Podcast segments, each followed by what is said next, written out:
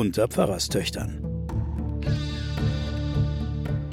Die Geheimnisse der Bibel mit Sabine Rückert und Johanna Haberer.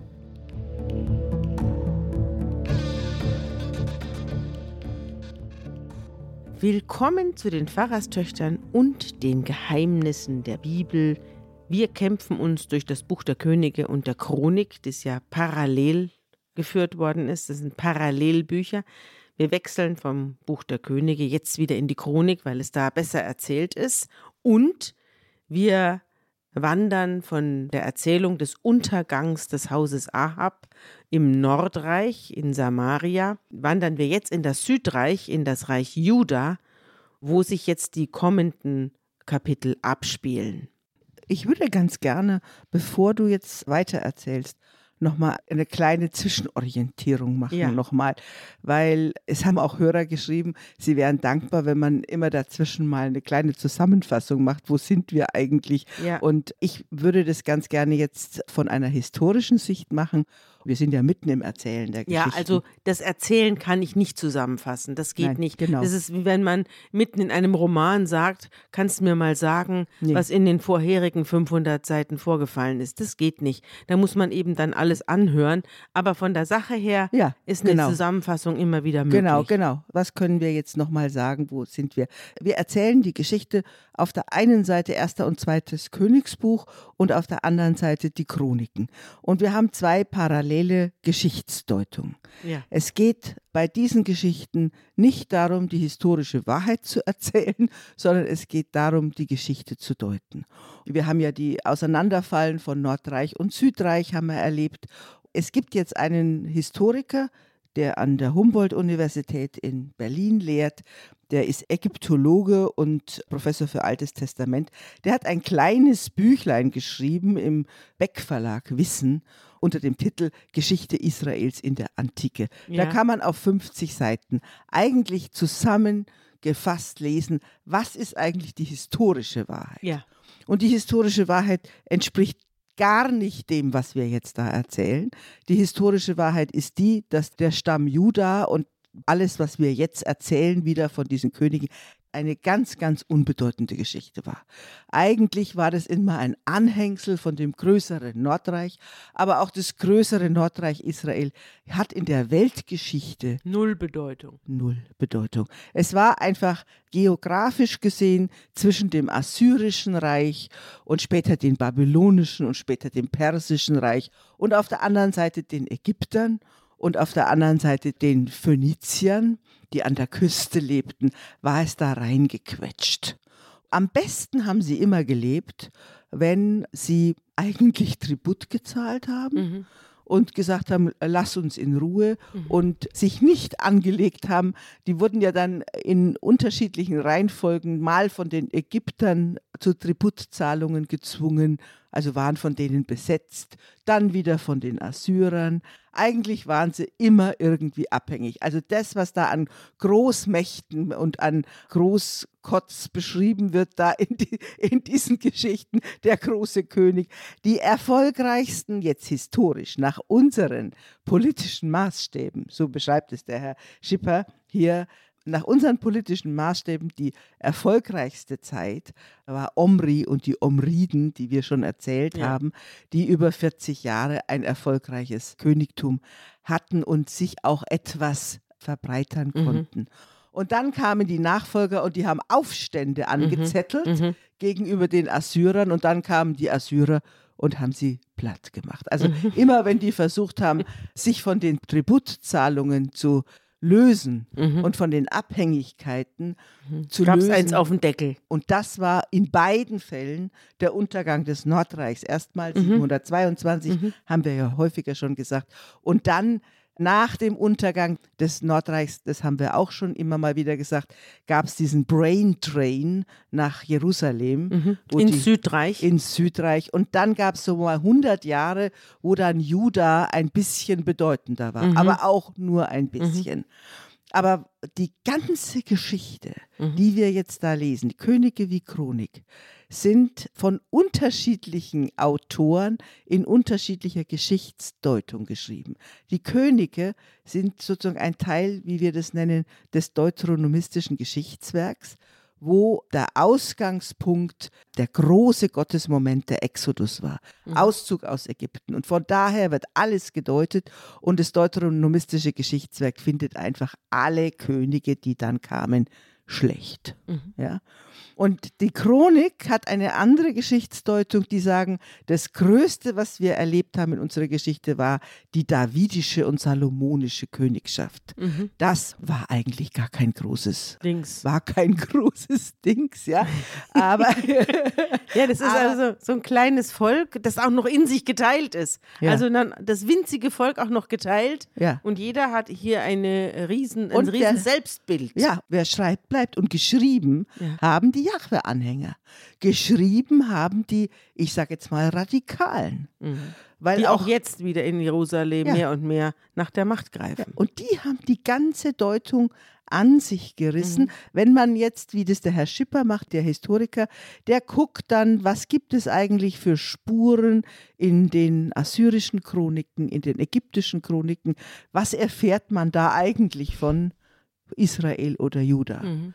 Und es ist ganz mager mhm. und man erfährt nur, dass sie Tribut gezahlt haben mhm. oder dass man das Samaria eingenommen hat. Mhm. Wir hatten ja auch schon die Geschichte, wo die alle verhungert sind. Mhm. Also da spiegeln sich dann höchstens in den Geschichten, die wir erzählen, tatsächliche Erfahrungen, die sie gemacht haben, mhm. wie zum Beispiel die Belagerung von Samaria. Die wurden drei Jahre belagert und in diesen Schichten spiegeln sich zum Beispiel solche Stories, wie wir sie erzählt haben, wo die sich gegenseitig essen. Ja, also diese Elisha-Geschichten. Genau. Ja. ja. Das sind Erfahrungen, aber historisch gesehen haben im Grunde genommen, ich sage jetzt mal, die radikalen Jahwe-Anhänger, die haben die ganze Deutung übernommen. An sich gerissen. Übernommen, ja. Ist das nicht später bei Jesus auch so gewesen? Jesus kommt ja auch praktisch nirgendwo vor. Da ist bei Tacitus irgendwann mal von irgendeinem durchgeknallten Zimmermann die Rede, der aber nur mit einem Satz erwähnt wird der da unten Unruhe stiftet im Nahen Osten. Die gesamten Jesusberichte sind doch nur Eigenberichte von den eigenen Fans und den eigenen Anhängern. Ja, kann man, glaube ich, vergleichen. Und es macht natürlich noch die interessante Frage auf. Also das ist eine Eigendeutung, der Versuch aus der Geschichte, aus diesen verschiedenen Untergängen, aus den verschiedenen Niederlagen, die man erlebt hat, einen Sinn zu ziehen und es als Gottesgeschichte zu erzählen. Das ist das eine. Und jetzt kommt ein Wissenschaftler wie der Herr Schipper und sagt, ich traue den Texten gar nichts zu. Mhm. Die sind alle irgendwo. Ich schaue jetzt mal alles andere an. Aber was macht denn der? Hat denn der mehr Recht? Mhm. Er sagt ja eigentlich, ich traue nur den Texten der Assyrer und mhm. der oder der Babylonier oder mhm. der mhm. Ägypter mhm. ist ja auch eine sehr einseitige Was Sicht. wir hier lesen, sind die Therapieaufzeichnungen eines kleinen Volkes mit einem großen Ego. Ja. Und das begibt sich in Selbsttherapie ja. und schreibt hier auf über die Jahrhunderte, was ihm so widerfährt. So kommt mir das hier vor. Ja. Aber natürlich verrät es was und natürlich verrät es große Gedanken und große Ideen und große Pläne. Also das hast du hübsch gesagt. Das sind so die Sinndeutung und du sagst jetzt die Therapie. Gut, jetzt können wir aber weiter erzählen. Nun unsere Geschichte setzt sich jetzt im Südreich, in Juda fort. Wir hatten ja in der letzten Folge das Ende der Familie des Ahab und die ganze Zerstörung der Familie Ahab, die Hinrichtung seiner Frau und so weiter. Das haben wir ja alles das letzte Mal durchgenommen. Jetzt wandert unsere Geschichte ins Südreich, nach Juda, nach Jerusalem, dort spielt es jetzt. Und da hat eine Königin die Macht an sich genommen, Atalia, die Mutter des Ahasia, dessen Tod wir auch schon beklagt haben in einigen Folgen zuvor. Und diese Frau hat die Macht an sich gerissen und ist dort jetzt Königin nach dem Tod ihres Sohnes. Eine besonders blutige Königin, die übrigens auch ganz viele kulturelle Resonanzen hat. Es gibt Opern über sie, es gibt Theaterstücke über sie. Verschiedenste Leute haben sich an dieser blutrünstigen, medeahaften Gestalt verprobiert. Diese Atalia kommt hier auch in der Bibel sehr, sehr schlecht weg. wie alle Frauen, die Macht haben, ist sie verdächtig und natürlich blutrünstig und bösartig. Den Männern wird das nicht so übel genommen, bei den Frauen wiegt es doppelt schlimm. Diese Atalia versucht nun, äh, die Macht komplett an sich zu reißen und auch dafür zu sorgen, dass sie an der Macht bleibt. Sie hat auch tatsächlich fünf Jahre regiert, nämlich von 840 bis 835 vor Christus. Die hat es also gegeben, diese Atalia. Was natürlich hier nur behauptet wird, ist, dass sie jetzt versucht, die ganzen Nachkommen Davids auszurotten. Also eigentlich sind es ihre eigenen Enkel. Ja, sie versucht sie also, selber kommt aus dem Nordreich. Genau. Und sie versucht jetzt ihre eigenen Enkel auszurotten, um an der Macht zu bleiben.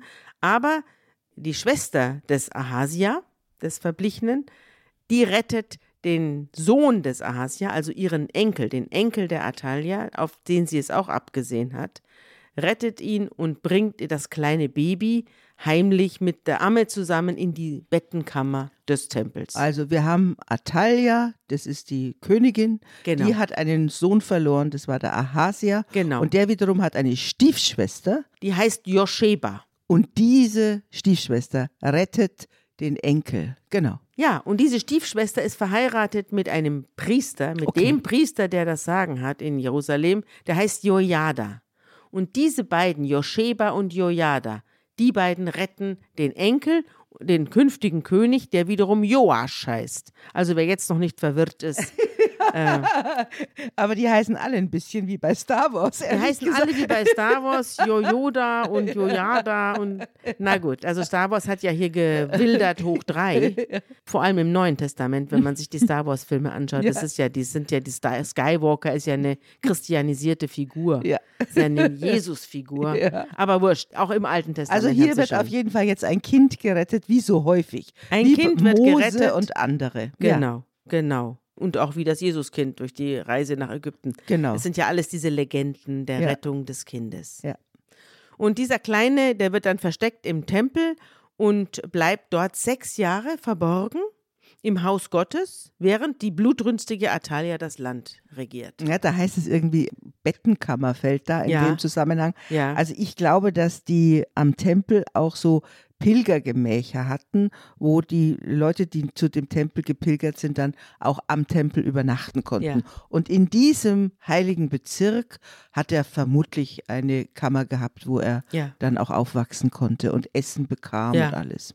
Und als er sieben Jahre alt war, fasst der Priester Jojada seinen Mut und verbündet sich mit den Hundertschaften Judas.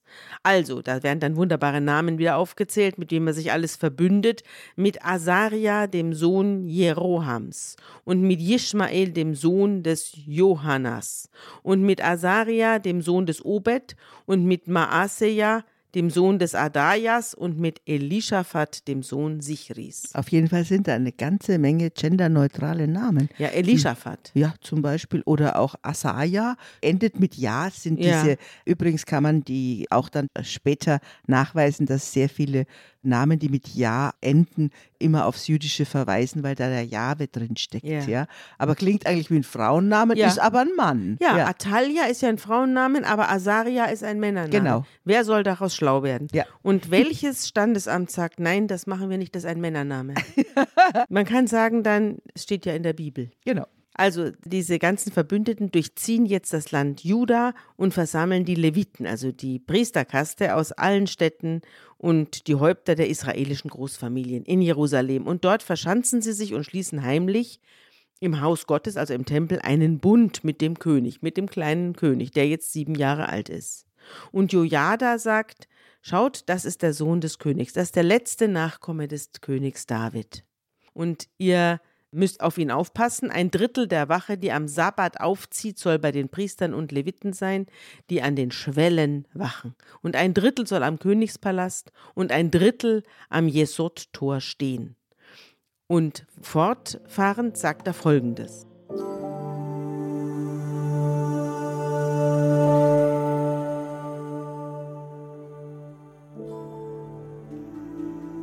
und dass niemand in das Haus des Herrn gehe. Nur die Priester und die Leviten, die Dienst tun, die sollen hineingehen, denn sie sind heilig.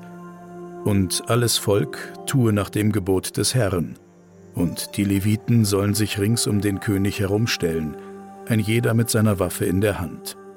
Und wer in das Haus des Herrn geht, der sei des Todes. Und sie sollen um den König sein, wenn er aus und eingeht.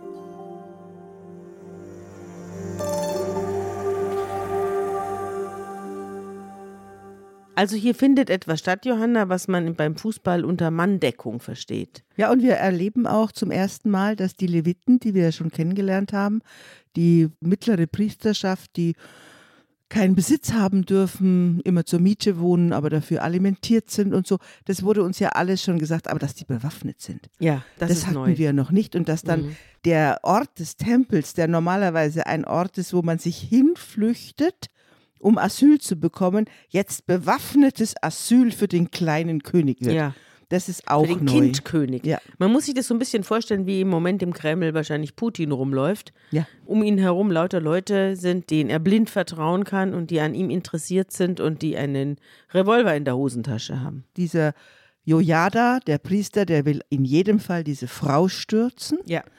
Aus dem Nordreich, der vorgeworfen wird, dass sie den heiligen Stamm des Königs Davids, ich habe ja schon erzählt, dass die gerade die Chronik, für die ist der König David die Ja. zentrale Figur und diesen Stamm will die ausrotten und im Unterschied dazu wird jetzt dieses davidische Gen in die Zukunft gerettet. Du hast ja vorhin gesagt, dass es hier im, bei den Chroniken vor allem um die Nachfolge des Königs Davids Ja. geht und so weiter.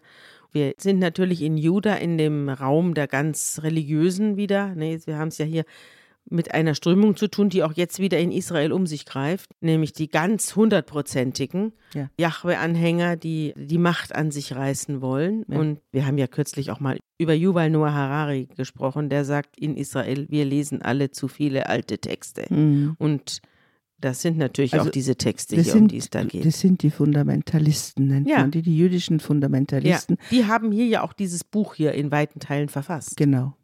Sie haben die alten Geschichten, die ihnen überliefert worden sind, in dieser Weise redigiert und überarbeitet. Ja. ja. Also die Leviten und die Judäer befolgen alle die Weisungen des Priesters Jojada und jeder holt seine Leute und stellt sie um den König herum auf. Und den Anführern und den Hundertschaften werden die Lanzen und die großen und kleinen Schilde übergeben, die dem König David einmal gehört haben und die im Tempel aufbewahrt werden. Und die ganze Mannschaft stellt sich mit der Waffe in der Hand vor dem Tempel auf, von der Südseite bis zur Nordseite. Und jetzt führt man den kleinen Königssohn heraus, den Joasch, und überreicht ihm den Stirnreif und das Königsgesetz und macht ihn am helllichten Tag zum König. Und Jojada und dessen Söhne salben ihn und alle rufen, es lebe der König. Also ein Thronbesteigungsfest wird Ja. hier geschildert, wie wir sie auch in manchen Psalmen geschildert bekommen. Und da gehört dann das ganze Ensemble dazu, Musik und, und das Feiern und das fröhliche Feiern und das Rufen, wir haben einen König und die Salbung. Und dann erfahren wir noch, dass es einen Reif gibt. Das kennen wir nicht von den anderen Salbungen. Doch. Hat nicht der König Saul auch den Reif Ja, aufgehabt? das stimmt. Ja, Der hatte Saul auch und David hat ihn auch. Die hatten keine Krone, sondern einen Reif. Stirnband, ein Ja. Stirnband. Dieses große Jubeln und das Trompeten und die lauten Spieler und wer da auch alles mit seinen Instrumenten herumsteht und Lob preist, die alle hören das alles übertönende Geschrei der Königin, die das natürlich auch mitbekommen hat, dass es da einen Tumult gibt und eine neue Krönung mitten in ihrer Königszeit. Mhm. Sie ist ja in ihrem Königspalast. Sie ist im König und sie sieht am Tempel ist irgendwas los und rennt dahin und schaut und da sieht sie, dass hier ein neuer König gekrönt ist und dass sie einen dieser kleinen David-Schlingel übersehen hat und der jetzt hier mit dem Königsreif auf dem Kopf da steht und umjubelt wird und da zerreißt sie ihre Kleider und schreit Verrat, Verrat. Zerreißen der Kleider heißt immer Trauer. Ja, Verzweiflung. Aha, Verzweiflung, ne? genau. Verzweiflung. Und der Priester Jojada befiehlt den Hundertschaften, führt sie hinaus durch die Reihen und jeder, der ihr nachfolgen will oder sich ihr anschließen will, soll mit dem Schwert niedergeschlagen werden. Und er sagt, tötet sie nicht im Tempel, sondern draußen. Und man bringt sie dann zum Eingang des Rosttores am königlichen Palast und dort macht man sie nieder und bringt sie mit dem Schwert um. Also die Szenerie ist ja eigentlich unbezwingbar. Sie hat sich ja selbst hineinbegeben, weil sie noch Ja. wahrscheinlich in falscher Einschätzung ihrer wirklichen Einflussmöglichkeiten denkt sie, dass die Truppen, die da stehen, zu ihr halten. Ja, aber die Und- sind alle schon unterwandert. Die sind unterwandert und sie merkt dann in der Situation, dass sie allein ist. Und dann muss er aber noch dazu sagen, wer ihr jetzt mitfolgt, der wird ihr in den Tod folgen. Ja. Ja, also das heißt, es ist eine bedrohliche Situation, auch für alle, die vielleicht noch zu ihr gehalten hätten. Ein richtiger Putsch. Mhm. Ein richtiger Putsch. Und die Königskrönung und das dazugehörige Fest gerät also jetzt außer sich. Und das Volk wird aufgepeitscht von Jojada. Und man zieht dann komplett, also als gesammelte Masse zum Baalstempel und reißt ihn nieder. Offenbar stand da noch einer. Es wird ja immer dauernd werden irgendwelche Baalstempel niedergerissen. Man wundert sich, wo die alle noch stehen. Jedenfalls geht, ist hier Die auch kommen wieder immer einer wie Pilze wieder aus Ja. dem Boden. und reißt ihn nieder und zertrümmert die Altäre und Bilder und erschlagen den Baalspriester Matan vor den Altären. Matan Also- ist auch ein schöner Name. Ja, Matan. aber hier siehst du auch, wessen Geisteskind jetzt unser Priester Ja, ist. ja, das ist ein Priester ist treuer Jahwe-Anhänger. Mhm. Und mit dieser Königschaft ist verbunden die Hoffnung darauf, dass man die alternativen Kulte auslöscht. Weil Ja. die Geschichte ist jetzt wirklich gruselig, die jetzt kommt. Ja, Jojada betraut jetzt die Priester und die Leviten mit der Aufsicht über das Haus des Herrn, also über den Tempel. Und er stellt Wächter vor die Tore des Tempels, damit niemand hereinkommt und ihn mit seiner Unreinheit kontaminiert. Also Atalia ist tot. Atalia ist tot. Und ist was tot. haben wir jetzt in der. In alle angeblich hier voller Freude. Also hier Ja. steht, dass alle sich sehr gefreut hätten, Ja. dass die Atalia weg ist. was wir jetzt haben, ist wieder eine Konstellation, Mhm. die wir ja im Mittelalter auch hatten. Thron und Altar sind sich gegenüber und es übernimmt sozusagen die geistliche Macht hier die Führung, Mhm. macht Politik und tötet die Königin. Wir haben im Mittelalter immer die Frage, ist der Papst der Wichtigere Mhm. oder ist der König der Wichtigere? Dieses Gegenüber ist auch schon biblisch angelegt. Ja. Joasch ist sieben Jahre alt und er ist übrigens nicht der Enkel der Atalia, sondern seine Mutter hieß Zibia. Also es sind, da ja dort alle miteinander verheiratet sind und jeder König fünf Frauen hat und jeder Sohn mehrere Mütter, eine biologische und noch ein paar Stiefmütter, deswegen ist es hier alles etwas durcheinander.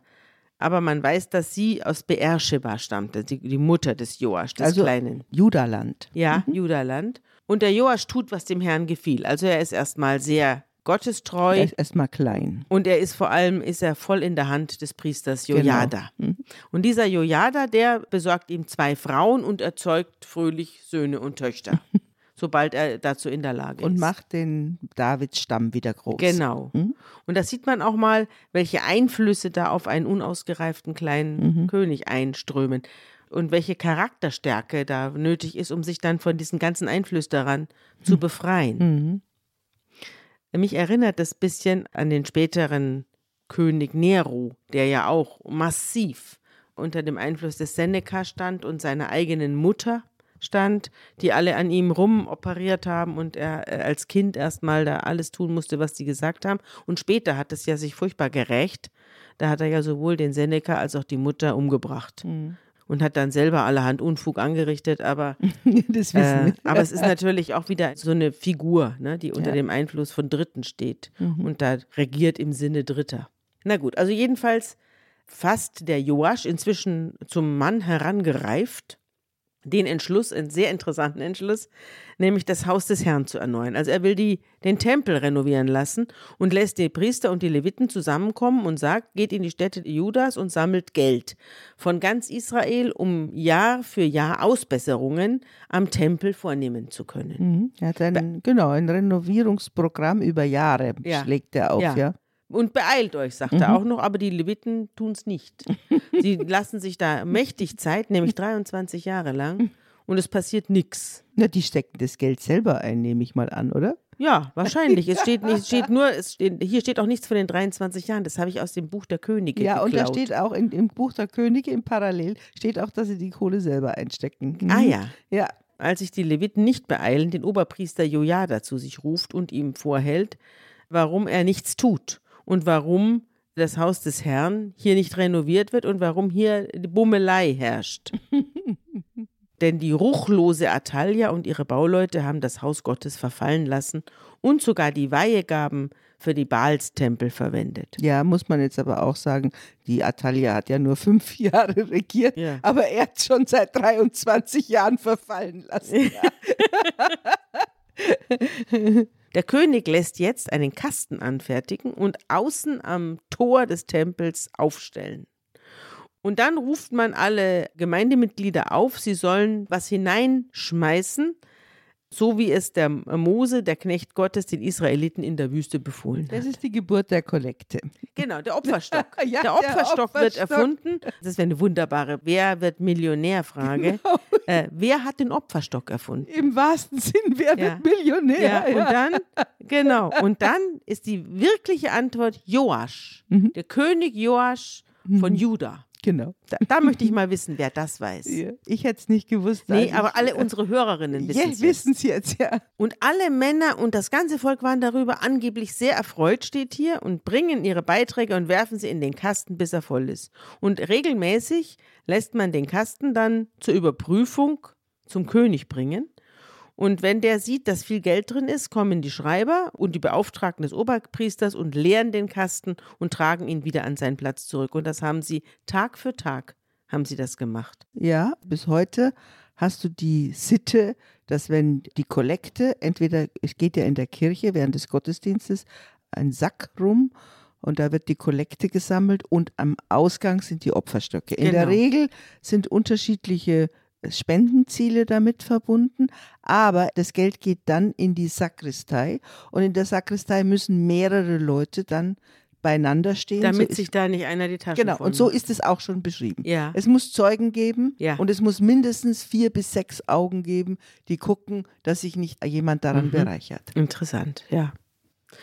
Nachvollziehbar auch. Und dann übergibt der König und der Priester Jojada übergeben gemeinsam den Werkmeistern, also den Handwerkern, die den Tempel renovieren sollen, der Bauaufsicht sozusagen, die Gelder und die bestellen dann wiederum die Maurer und die Zimmerleute und die Eisen- und Bronzeschmiede und so weiter, die mit der Beseitigung aller Schäden befasst sind. Die haben offensichtlich auch einen, der das alles, die Gewerke, Ja. alle organisiert, wie das heute beim Ja, modernen Bau auch Am ist. Auf der Baustelle auch ist, ja.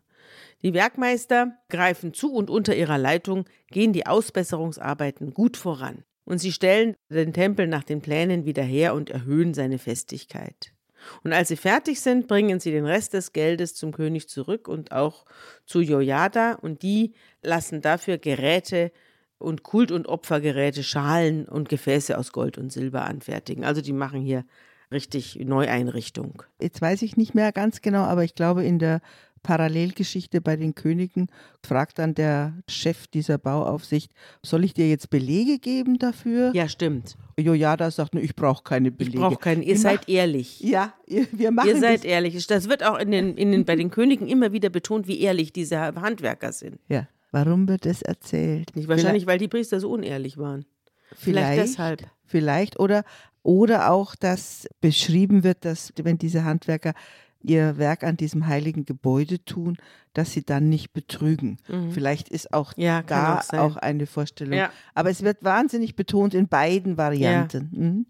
Und solange der Jojada lebt, also der Priester, werden also ständig Opfer dargebracht. Und als er alt ist und lebenssatt, 130 angeblich, 130 Jahre ist er, als er stirbt. Und da steht bei mir in den Fußnoten, dieser Priester muss etwas Besonderes sein. Er wurde 130 Jahre alt, älter als Mose, der mit 120 starb.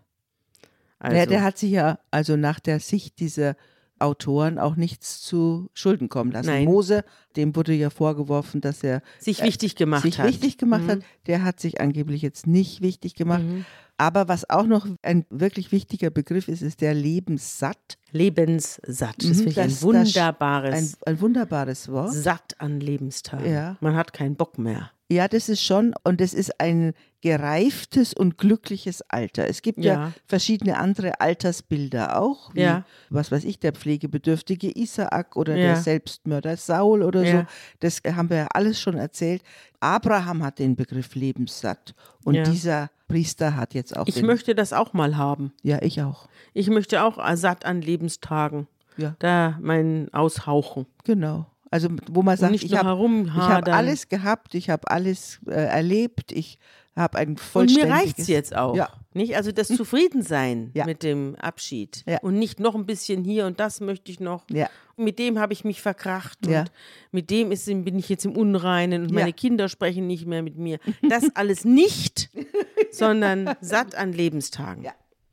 Na gut, also nach dem Tod des Jojada kamen die führenden Männer Judas zum König und warfen sich vor ihm nieder und dieser hört jetzt auf sie. Also er hört jetzt auf sie, gibt sich den weltlichen Ratgebern hin und die fangen wieder an, Kultplätze und Götzenbilder aufzustellen. Okay, jetzt ist der Priester tot und Ja. der Einfluss ist der Einfluss Ja, ehrlich ist, gestanden, wahrscheinlich ist es so, Johanna, dass ja. die gesagt haben, wir sind hier eine liberale Gesellschaft und wir wollen ein liberales Land haben. Schau mal in den Norden, da ist Samaria, da sind die auch liberal, denen geht es auch deutlich besser als uns. So war's, ja. Ja, Mhm. und wir sitzen hier und sind zwar fromm, aber wir haben nichts zu beißen. Ja, genau. Äh, vielleicht sollten wir einfach mal auch für andere Völker attraktiv werden, dass die hier gerne auch bei uns sind. mit ihren- Investieren, bei Ja. uns investieren. so wird es gewesen sein. Und, Mhm. Ja. Mhm. und das wird hier natürlich verteufelt. Jetzt heißt es, weil also der Joasch ein schwacher König war und jetzt schon wieder nachgegeben hat den Leuten. Deswegen schickt der Jahwe, als er merkt, dass sein König auf Abwege gerät, schickt der Jahwe ihm jetzt Propheten. Die Propheten tauchen jetzt auf am Hofe des Joasch und bewegen ihn zur Umkehr und warnen und mahnen. Und unter anderem kommt ein gewisser Zecharia. Und den hören wir uns jetzt an.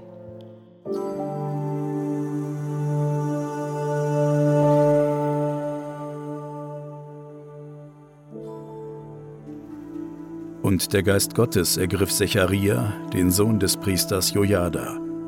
Der trat vor das Volk und sprach zu ihnen. So spricht Gott. Warum übertretet ihr die Gebote des Herrn, so dass ihr kein Gelingen habt? Denn ihr habt den Herrn verlassen, darum wird er euch auch verlassen. Aber sie machten eine Verschwörung gegen ihn und steinigten ihn auf Befehl des Königs im Vorhof am Hause des Herrn. Und der König Joasch gedachte nicht an die Barmherzigkeit, die Jojada, der Vater Zecharias, an ihm getan hatte, sondern tötete seinen Sohn. Der aber sprach, als er starb, Der Herr wird es sehen und strafen. Da kam der Geist Gottes über Secharia, den Sohn des Priesters Jojada. Er trat vor das Volk und hielt ihm vor, so spricht Gott. Warum übertretet ihr die Gebote des Herrn? So könnt ihr kein Glück mehr haben. Weil ihr den Herrn verlassen habt, wird er euch verlassen. Sie aber taten sich gegen ihn zusammen und steinigten ihn auf Befehl des Königs im Hof des Hauses des Herrn. König Joasch dachte nicht mehr an die Treue, mit der ihm Jojada, der Vater Zecharias, gedient hatte, sondern ließ dessen Sohn töten. Dieser aber rief sterbend aus, der Herr möge es sehen und vergelten. Du siehst, Johanna, hier hat sogar der Sohn des Jojada es versucht, den König zur Umkehr zu bewegen, Zurückkehr zum alten, bewährten, frommen Lebensstil, aber er hat keinen Erfolg gehabt. Im Gegenteil, er ging dem König Joasch dermaßen auf die Nerven, dass der ihn steinigen ließ. Das haben, genau, das ist, glaube ich, das erste Mal, dass wir in unseren biblischen Geschichten erleben, dass der Prophet hingerichtet wird. Das wird noch mehreren Propheten passieren. ja. Das wird auch dem Jesus ja später passieren, dass die kritische Stimme ausgelöscht wird. Das ist das Motiv, das jetzt immer mit den Propheten verbunden ist. Wir haben ein Buch in unserer Bibel, das ist das Buch des Propheten Zacharia. Da werden wir später dazu kommen. Das ist nicht identisch mit diesem Sohn des Jojada, der Zacharia in der Bibel. Ja. Jesus von Nazareth kommt ja später in dem Neuen Testament, so steht es jedenfalls beim Evangelisten Matthäus, auf diese Geschichte mit dem Secharia zurück, mit dem Sohn des Jojada. Und er sagt da folgendes.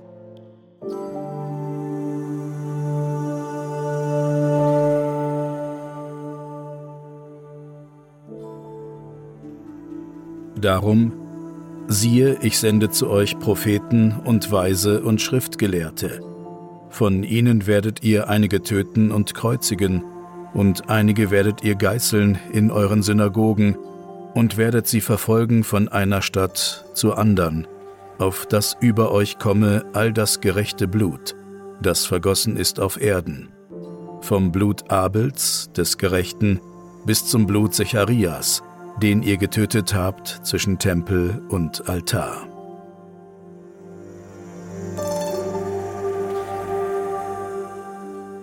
Nun, also da kann man sich vorstellen, wie sehr mhm. dieser Secharia dem König Joasch auf die Nerven gegangen ist, dass er ihn äh, so hat sterben lassen. Und obwohl doch sein Vater eng mit ihm zusammengearbeitet hat. Und jetzt kommt natürlich auch gleich die Strafe auf dem Fuß, wie immer. Ne? Also der König hat sich daneben benommen und jetzt rüstet sich schon das Heer der Aramäer und zieht gegen Juda mhm. und Jerusalem und machen alle führenden Männer des Volkes nieder. Also wir haben ja gesagt, das ist sozusagen die, die etwas fundamentalistische Geschichtsdeutung. Aber was da dran richtig produktiv ist, mhm. ist immer wieder die Erzählung, dass es zum Unheil führt, wenn kritische Stimmen ausgelöscht werden. Mhm. Das ist das sozusagen, was auch wirklich für uns kreativ und produktiv ist, ja. zu sagen, die Geschichte wird auch so erzählt, dass in dem Augenblick, wo ein Kritiker ähm, einfach ausgeschaltet wird, geht die Politik in die Binsen. Ja. Die Politik braucht die andere Seite. Ja. ja. Das und sie muss sie aushalten. Ja, muss und sie darf aushalten. sie nicht töten. Ja. Obwohl es so verlockend ist. Obwohl es so, wie wir überall auf der Welt sehen. Ja. Ja, und die, auch hier ballt sich gleich das feindliche Heer der Aramäer zusammen und zieht gegen Juda. Die gesamte Beute brachte man zum König von Damaskus. Und mit nur wenigen Kriegern ist das Heer der Aramäer weit überlegen über das sehr große Heer Judas. Wobei man sich fragt, wo haben die jetzt das sehr große Heer hin? Das sind ja nur ein paar People. Ja, Aber es soll natürlich hier sagen, normalerweise genau. ist es ja umgekehrt. Ja. Israel besiegt mit fünf Leuten eine Million feindlicher genau. Kämpfer. So ist es ja normalerweise, Ihre, weil sie Gott auf genau. ihrer Seite haben. Die geistliche Kraft ist erstorben ja. und so haben sie gar keine Kraft. Nur im. Gegenteil, Gott ist jetzt ja. auf der anderen Seite. Genau. Der zieht jetzt gegen sie mhm. im Gewande der Aramäer. Und so vollzogen die Aramäer an Joasch das göttliche Strafgericht. Und als sie abzogen, lassen sie ihn schwer krank zurück, und da verschwören sich wie immer, wenn der Hund hinkt, die Diener gegen ihn, wegen der Blutschuld am Sohn des Priesters Jojada und erschlagen ihn in seinem Bett. Und dann begräbt man ihn in Jerusalem, aber nicht auf den Gräbern der Könige. Die Verschwörer, wird auch noch genannt, heißen Sabbat und Josabat. Nochmal ein Motiv, auf das ja. ich noch hinweisen möchte. Also Gott wird, du hast es ja schon anmoderiert, Gott wechselt die Seiten. Ja. Und jetzt ist Gott in einer Position, wo er eigentlich über die Völker regiert und die Völker gegen sein eigenes Volk sozusagen in Stellung ja. bringt. Ja, also, also er, er, spielt wie auf einem Schachbrett. Er wird jetzt nicht mehr gedacht als einer unter anderen, mhm. sondern er steht über allen Völkern und navigiert diese Völker, je nachdem, ob er mit seinem Volk ist oder gegen sein Volk mhm. gerade. Mal Na, so, mal so. Ja. Der Joasch hat 40 Jahre tatsächlich auch regiert, und zwar von 835 bis 796 vor Christus. Und jetzt wollte ich mal was sagen wieder. Es ist natürlich wieder so, dass ein Ereignis wird gedeutet als ein genau. Strafgericht wegen Fehlverhaltens. Ja. Weil diese Sicht der Dinge tief verwurzelt ist in der menschlichen Natur. Wir haben ja immer mal wieder drüber gesprochen. Die ganze Bibel ist ja nichts anderes. Habe ich hier einen Text mitgebracht der handelt vom Sinn. Da hieß das große Warum und ist vor einem guten Jahr erschienen von Kilian Trottier. Der hat damals eine Titelgeschichte geschrieben über den großen Sinn und diese ständige Suche des Menschen nach Sinn, dass die ja auch zum Teil dann bis hin führt zum magischen Denken. Ja, ja, und vor allem die Frage zu beantworten, warum passiert mir das jetzt? Genau, warum ich? Warum ich und warum passiert mir das? Genau. Und er schreibt: als sich das Christentum im Mittelalter über Europa verbreitet hatte und den Alltag der meisten Menschen prägte, war die Sache aus Sicht der Kirche klar. Der Sinn im Leben der Gläubigen war unauflöslich verbunden mit dem Sinn des Lebens, nämlich einem allmächtigen Gott zu dienen. Zu dessen Plan gehörte jeder Mensch. Er wurde geboren und getauft, lebte im Bewusstsein, ein Sünder zu sein und der Erlösung zu bedürfen, bemühte sich Gottes Willen auf Erden zu erfüllen und starb in der Hoffnung aufs Paradies. Das hatte etwas Entlastendes. Niemand musste für sich selbst suchen, jeder war Teil des Großen und Ganzen. Es hatte aber auch etwas Belastendes, denn der Einzelne musste sich dem vorgefertigten Plan fügen. Ausscheren hatte Konsequenzen. Siehe Joasch. Denn die Kirche war mächtig und konnte bestrafen. Also dahinter steckte ja Gott. Die Aufklärung rüttelte an diesem Vorbild. Die Kirchen sind auf dem Markt der Sinnstiftung heute zu einem Anbieter unter vielen geschrumpft. Kein Wunder, dass sich so viele Menschen über den Sinn ihres Lebens Gedanken machen. Vermeintlich Gottgegebenes wird nämlich jetzt hinterfragt und über grundsätzliche Sinnfragen neu nachgedacht. Vor allem über diese. Warum zur Hölle suchen wir überhaupt nach einem Sinn? Eckhard Volland hat viele Jahre als Professor für Philosophie der Biowissenschaften in Gießen gelehrt und ist Evolutionsphilosoph. Er beschäftigt sich also damit, warum der Mensch wurde, was er ist. Man könnte auch sagen, Volland ist ein Archäologe des Sinns. Wir bewegen uns hier auf unsicherem Terrain, sagt er, aber das macht die Sache ja nur noch spannender. Und dann beginnt er zu erklären, wie seiner Ansicht nach der Sinn entstanden ist. Das Fundament seiner Argumentation ist die Arbeitsleistung unserer Gehirne. Die soziale Intelligenz bedeutet eine Kompetenz des Menschen, die ihn von anderen Lebewesen graduell, auch den großen Menschenaffen, unterscheidet. Der Mensch kann Anteil haben am Bewusstseinszustand von anderen. Der Fachbegriff dafür lautet Theory of Mind, Theorie des Bewusstseins.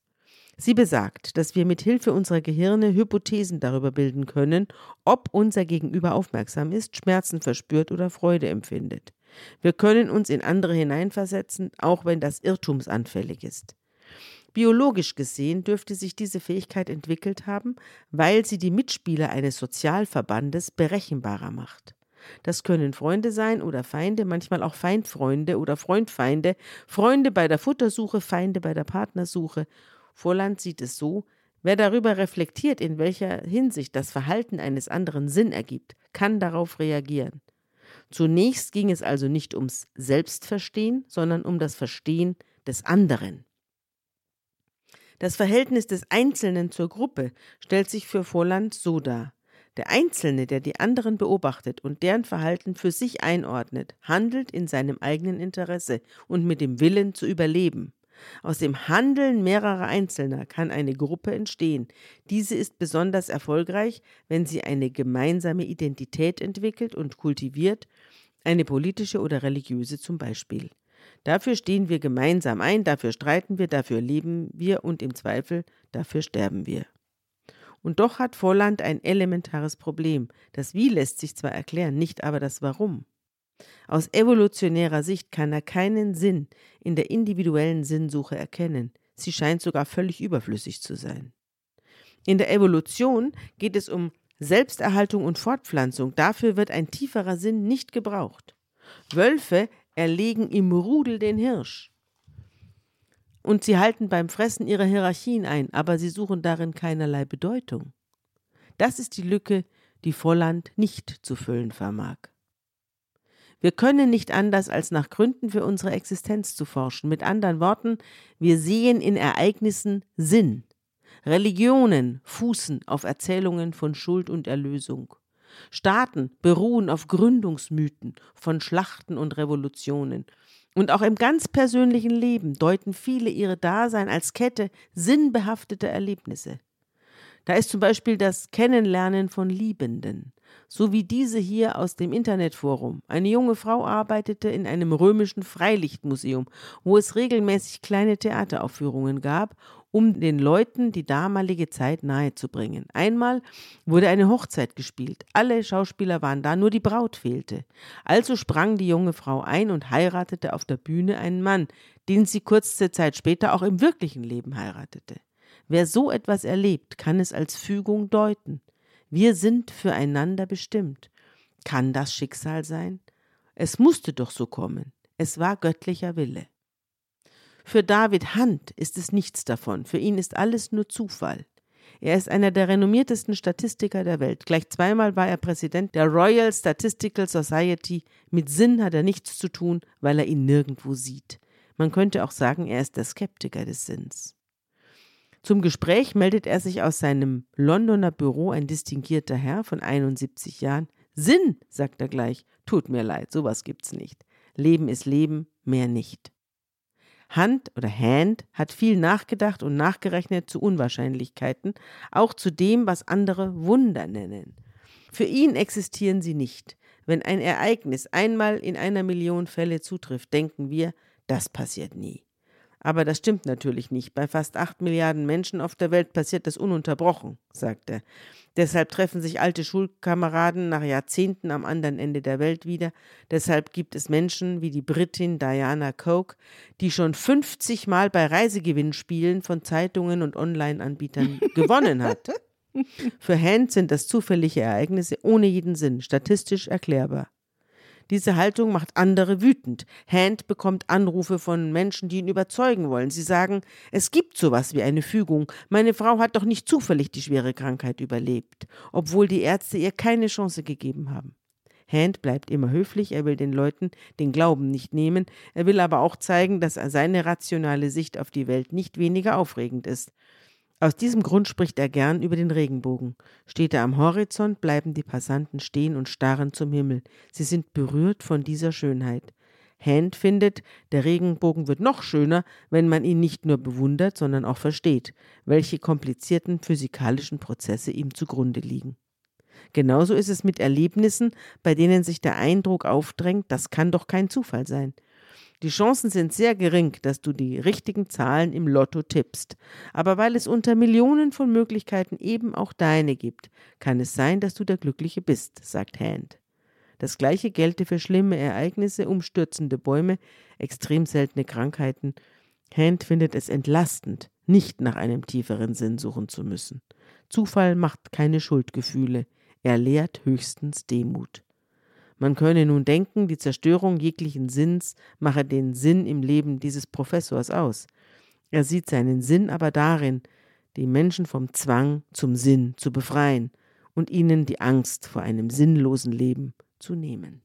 Oh, das würde auch unseren Königen in Juda ganz gut tun, wenn sie mal nicht überall gleich Gott am Werk sehen. Ja, ehrlich gesagt, ich kenne auch eine ganze Menge und habe auch in letzter Zeit eine Reihe von Leuten kennengelernt, die tatsächlich das als Befreiung empfunden haben, dass sie die Sinnfrage gar nicht mehr stellen müssen. Ja. Und sie sagen, das ist halt jetzt so. Und das macht aber dann schon was mit einem, weil ich denke, wir haben auch ein Heer von Psychologen, die dann diesen Leuten sagen müssen, du musst es dann so akzeptieren. Mhm. Verstehst du?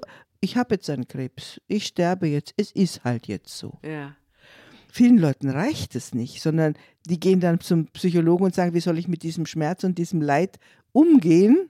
Und dann brauchen sie eine lange Zeit, bis sie akzeptieren, die Realität ist so, wie sie ist.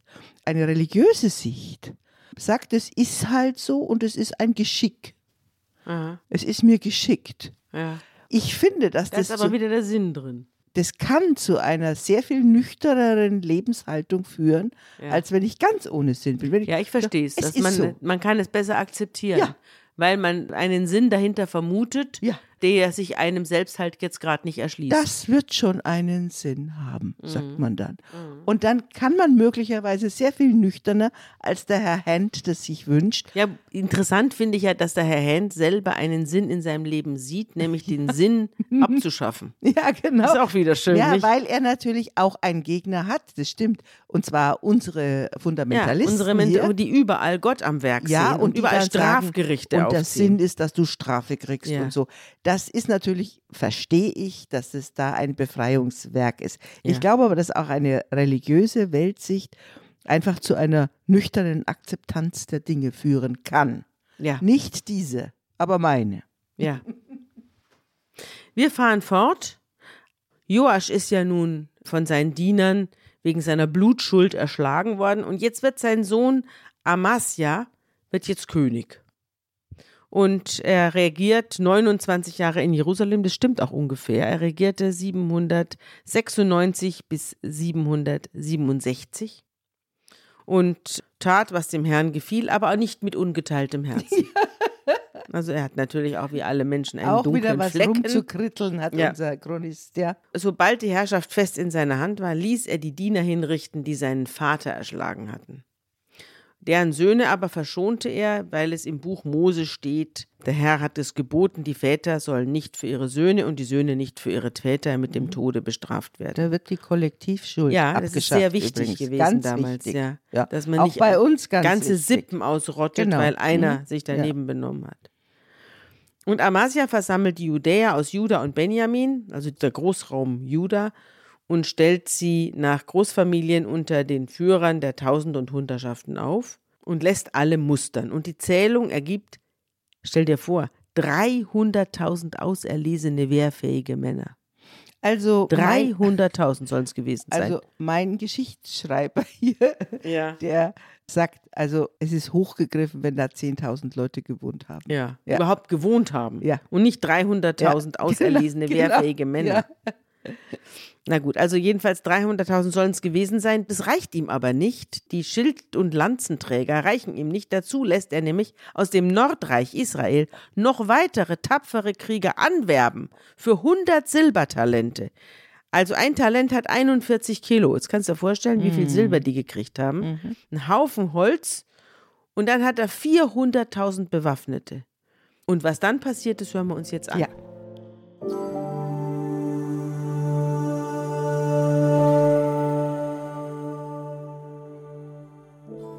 Es kam aber ein Mann Gottes zu ihm und sprach, König, lass nicht das Heer Israels mit dir ziehen, denn der Herr ist nicht mit Israel, mit allen Ephraimitern, sondern zieh du allein in den Kampf.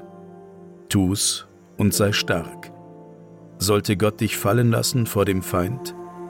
Denn bei Gott steht die Kraft zu helfen und fallen zu lassen.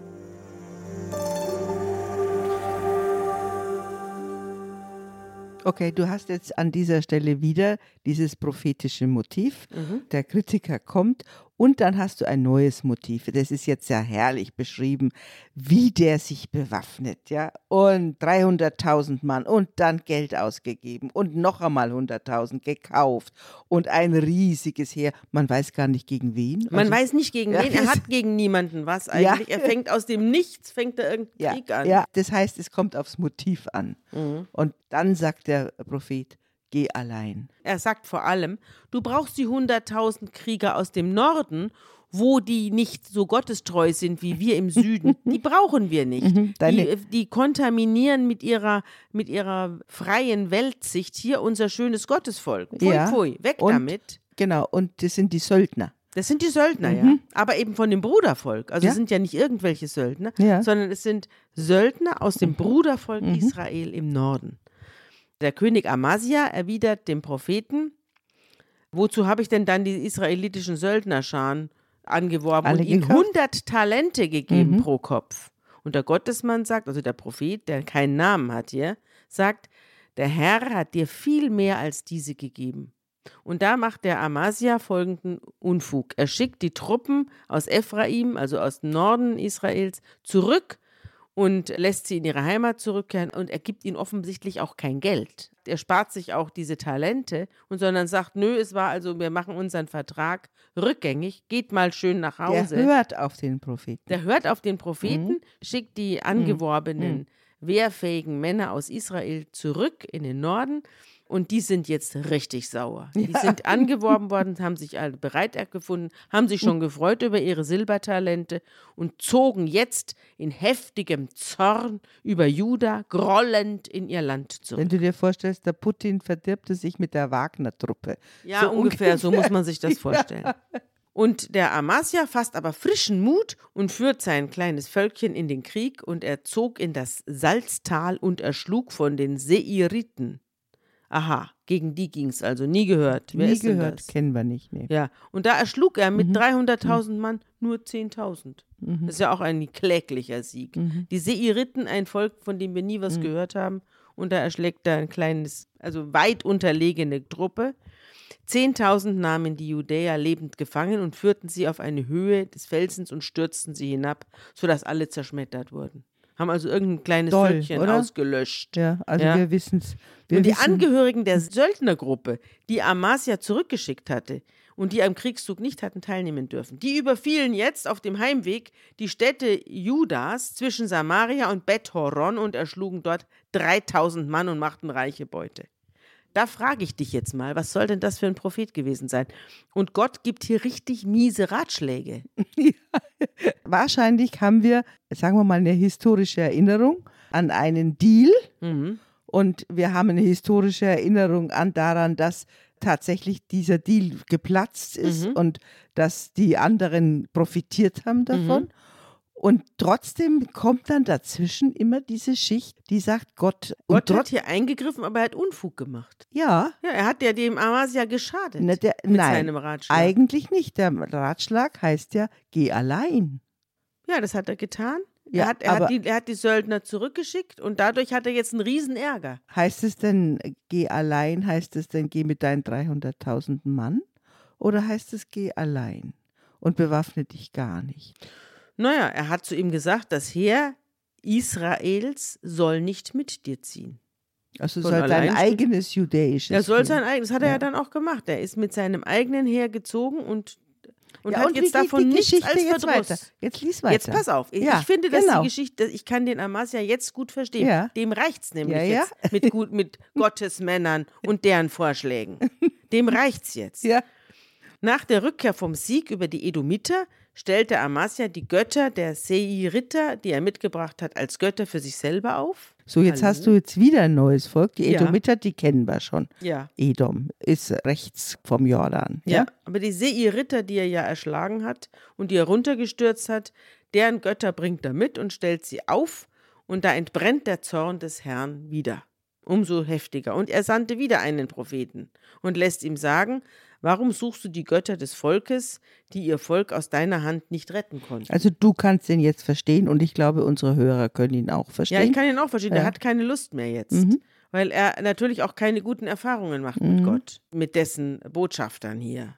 Und Amasia fällt diesem Propheten ins Wort und schreit: Haben wir dich zum Berater des Königs bestellt? Mhm. Finde ich absolut nachvollziehbar. Mhm. Hätte ich auch gesagt. Halt ein. Warum soll man dich schlagen? Da hielt der Prophet inne und sagt: Ich weiß, dass Gott dein Verderben plant, weil du das getan und nicht auf meinen Rat gehört hast. Und da muss ich sagen, auf den Rat hätte ich auch nicht gehört. Mhm. Und nach der Beratung sendet er Boten an Joasch, den König von Israel, also in das Nordreich, und lässt ihm sagen: Komm, wir wollen im Kampf gegeneinander antreten. Warum, weiß man auch nicht, einfach so aus Übermut. Also warum erzählen die diese Geschichte? ja, ich weiß es nicht. Ich glaube, sie erzählen die Geschichte, weil sie sagen, es kann auch in unserem frommen Weg richtige Niederlagen geben, Irrtümer, wie auch immer. Am Ende auf die à la long siegt doch unsere Sicht. Mhm. Also ich glaube, das wird ja sehr genau erzählt. Der hört auf den, macht eine schlechte Erfahrung Ja. und hört dann nicht. Ja, mehr. hört da nicht mehr auf. Ja, ihn. genau. Und dieses à la long Ja. wird unsere Jahwe-Frömmigkeit uns durchtragen durchs Mhm. Leben, durch die Völker. Das wird in diesem großen Bogen behauptet. Und ich glaube, dass der Amasia jetzt auch einen Wut hat auf den Norden, weil die. Ja, weil klar, die, na klar. Natürlich, weil die 100.000. Die haben ja vorher seine Städte zerstört. Ja, die haben ja auch kein Geld bekommen. Vielleicht haben sie auch Geld bekommen. Hm. Es, es wird ja nicht erzählt, ob sie irgendwie entlohnt worden sind oder Mhm. weniger als erhofft oder weiß der Geier. Jedenfalls haben die in seinem Land Unfug angestellt und Unruhe gestiftet und, Und jetzt Leute rüstet umgebracht. er gegen den. Und jetzt rüstet er gegen den König von Israel Hm. und will da Rache. Und der Joasch, der König von Israel, lässt dem Amasia von Juda folgendes sagen.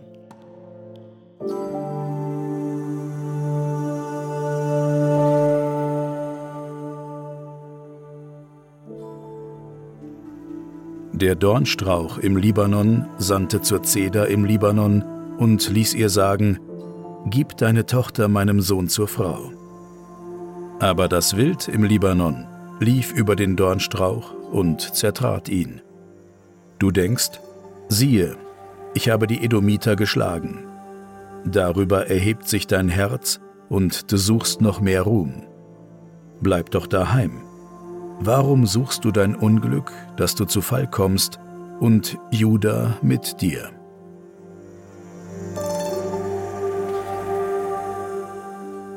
Also er bekommt eine Warnung Ja, kannst du mir das Bild nochmal auflösen? Wie verstehst du das? Wer ist der Dornstrauch Ich und wer denke ist mal- die Zeder Ja, eigentlich? ich denke mal, dass der Dornstrauch aus dem Libanon ließ der Zeder auf dem Libanon sagen, gib deine Tochter meinem Sohn zur Frau. Also er meint, so habe ich es verstanden, der Dornstrauch ist Juda. Und die Zeder ist das Nordreich, Ja, das glaube ich auch, Ja. ja. Und Genau. der Dornstrauch will hier, will sich hier mit der, mit der Zeder verbünden, aber die Tiere latschen über den Dornstrauch hinüber. Der kommt überhaupt nicht in Frage als Partner. Ja. Und das will er, das will er ihr Genau, so habe ich es auch verstanden. Ja. Also dieser Mini-Dornstreich, der möchte da mit den Großen Ja, am aber du Tisch sitzen. siehst, du und sie- die Zeder, die Zeder. Aber du siehst auch, wie die Völker sich selber sehen. Ja, also genau. der, der verbitterte, super fromme, Ja. öde Dornstrauch. Als ein religiöser Eiferer, ein Pool religiöser Eiferer. Ja. Mhm. Dieses Land wird als Dornstrauch beschrieben. Und das kann man sich auch gut vorstellen. Ja, das sind alles diese super religiösen, die alles um sich herum kaputt Mhm. Machen, was dich- ein bisschen nach Spaß aussieht. Kannst du dich erinnern an diese Parabel, wo es darum geht, welche Pflanze will uns regieren? Der Schlechteste wird König, heißt die Folge, in der wir das besprochen haben. Genau, da ist auch der Dorn. Ja. Da kommt der Dornstrauch wieder. Der immer sagt, ach komm, wunderbar, ich nehme sofort die Herrschaft Ja. und ihr könnt euch unter meinen Stacheln bergen. Genau, da könnt ihr euch verbergen vor dem Hagelschlag. Genau. Ja. ja, und er bekommt also jetzt von Joasch aus dem Norden die Warnung, er soll lieber die Finger hier von irgendwelchen Konflikten lassen. Aber der Amasia will nicht hören. Denn Gott hatte es so bestimmt. Gott hat einen Weg gesucht, ihn den Feinden preiszugeben, weil er die Götter der Edomiter gesucht hatte. Und Joasch, der König von Israel, rückte also jetzt notgedrungen in den Bruderkrieg aus. Und er und Amasia traten in Bet Shemesh, das ist 20 Kilometer westlich von Jerusalem, steht in meinen Fußnoten. Da traten die also gegeneinander an. Und die Judäer vom Süden wurden von den Israeliten im Norden geschlagen und flohen zu ihren Zelten. Und der König Amasia von Juda, also dem Südreich, diesen König nahm Joasch von, aus dem Norden und brachte ihn nach Jerusalem. Und dort, der Nordkönig hat also den Südkönig in seine eigene Hauptstadt Jerusalem zurückgebracht. Und dort reißt er die Mauern der Stadt vom Ephraim-Tor bis zum Ecktor auf einer Strecke von 400 Ellen nieder nimmt alles Gold und Silber mit, alle Geräte, die sich im Haus Gottes bei Obed-Edom befanden, samt den Schätzen des königlichen Palastes, nimmt ein paar Geiseln mit und kehrt zurück nach Samaria. Und der Amasia sitzt jetzt nackt bis auf die Unterhose in seinem eigenen Palast und hat alles verloren, der Dornstrauch. Ja, und der Historisch wissen wir nichts von Kriegen zwischen dem Nordreich und dem Südreich. Nö. Was wir wissen, ist, dass die eigentlich so lang, bis das Nordreich unterging, immer abhängig waren Mhm. von denen und dass sie untereinander geheiratet haben und dass dieses Gegeneinander, was Mhm. zum Teil diese Texte aufmachen, gar nicht stattgefunden hat, sondern Ja, dazu oder waren, wenn, dann hat es außer hier ein paar Ja. Leuten niemanden interessiert. das hat, ja, das ist historisch nachweisbar, Mhm. dass immer das religiöse Zentrum ab dem Punkt, wo der David Jerusalem zur Zentralstadt gemacht hat, das religiöse Zentrum War immer, Jerusalem. immer Jerusalem Ja. war. Kein Verwaltungszentrum, nichts, Ja. immer das religiöse Ja. Zentrum. Und Amasia, der König des Südens, der lebte dann noch ein paar Jahre. Und seine übrige Geschichte ist im Buch der Könige aufgezeichnet, steht hier, das steht, das stimmt Da aber steht nicht, da aber steht auch gar nicht mehr, nichts mehr auch nicht mehr drin. Er Man weiß versinkt, aber, ja, er versinkt im Nichts. im Nichts, ja. Und es bildet sich dann irgendwann, als er alt und schwach wird, eine Verschwörung gegen ihn. Er flieht nach Lachisch und die Verfolger verfolgen ihn und erschlagen ihn dort. Und man brachte ihn auf Pferden nach Jerusalem und begrub ihn bei seinen Vätern in der Davidstadt. Also ein ruhiges Ende, lebenssatt und so weiter, wie es dem Jojada vergönnt war, hat ein König, egal ob im Nordreich oder Südreich, nicht. Und egal, ob er das Problem, du siehst ja, was für eine unruhige und wirklich unselige Geschichte. Ich glaube, ich fürchte, das ist bis heute so. Der kann jetzt sich an Gott wenden und dem Ruf des Propheten folgen, ist es schlecht. Wenn er es nicht tut, ist es schlecht. Es ist einfach Ja, insgesamt ein unseliges Gegeneinander die ganze Zeit. Ja. So ist, sind diese Die ganze Zeit und über allem wacht ein missgünstiger, schlecht gelaunter Gott, der allen noch zusätzlich schwer Ja, macht. das ist die Sinndeutung der Priester. Ja. Mhm. Das ist das Angebot, das sie machen.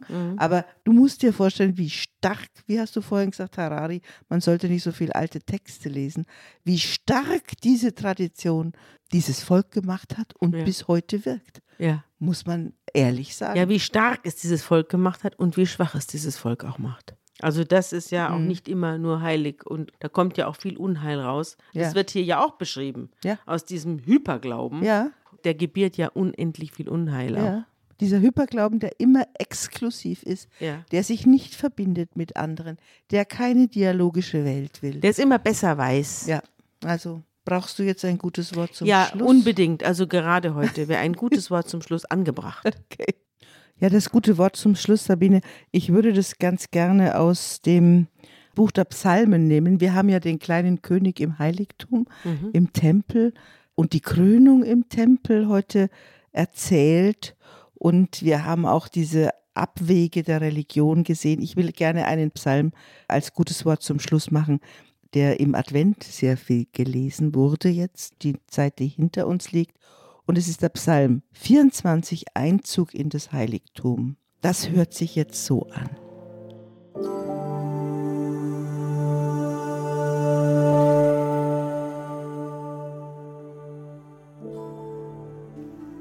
Die Erde des Herrn und was darinnen ist, der Erdkreis und die darauf wohnen. Denn er hat ihn über den Meeren gegründet und über den Wassern bereitet. Wer darf auf des Herrn Berg gehen und wer darf stehen an seiner heiligen Stätte? Wer unschuldige Hände hat und reinen Herzens ist, wer nicht bedacht ist auf Lüge und nicht schwört zum Trug machet die Tore weit und die Türen in der Welt hoch, dass der König der Ehre einziehe. Wer ist der König der Ehre? Es ist der Herr, stark und mächtig, der Herr, mächtig im Streit. Machet die Tore weit und die Türen in der Welt hoch, dass der König der Ehre einziehe.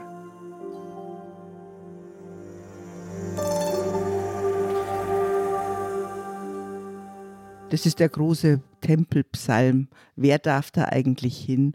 Und die Leute, die nicht lügen und die nach Gerechtigkeit streben. Ich finde, es tröstet immer wieder ein bisschen nach den politischen Unruhen, die wir Ja, heute besprochen Auch wenn haben. sich die, die diese Dinge erfunden haben, selber nicht dran gehalten haben. Das ist oft im Leben so. Tschüss, Sabine. Mach es gut, Johanna, und auf Wiedersehen an alle unsere Hörerinnen und Hörer. Bis in 14 Tagen.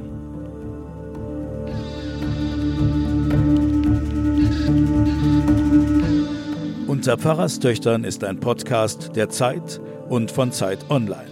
Produziert von Pool Artists.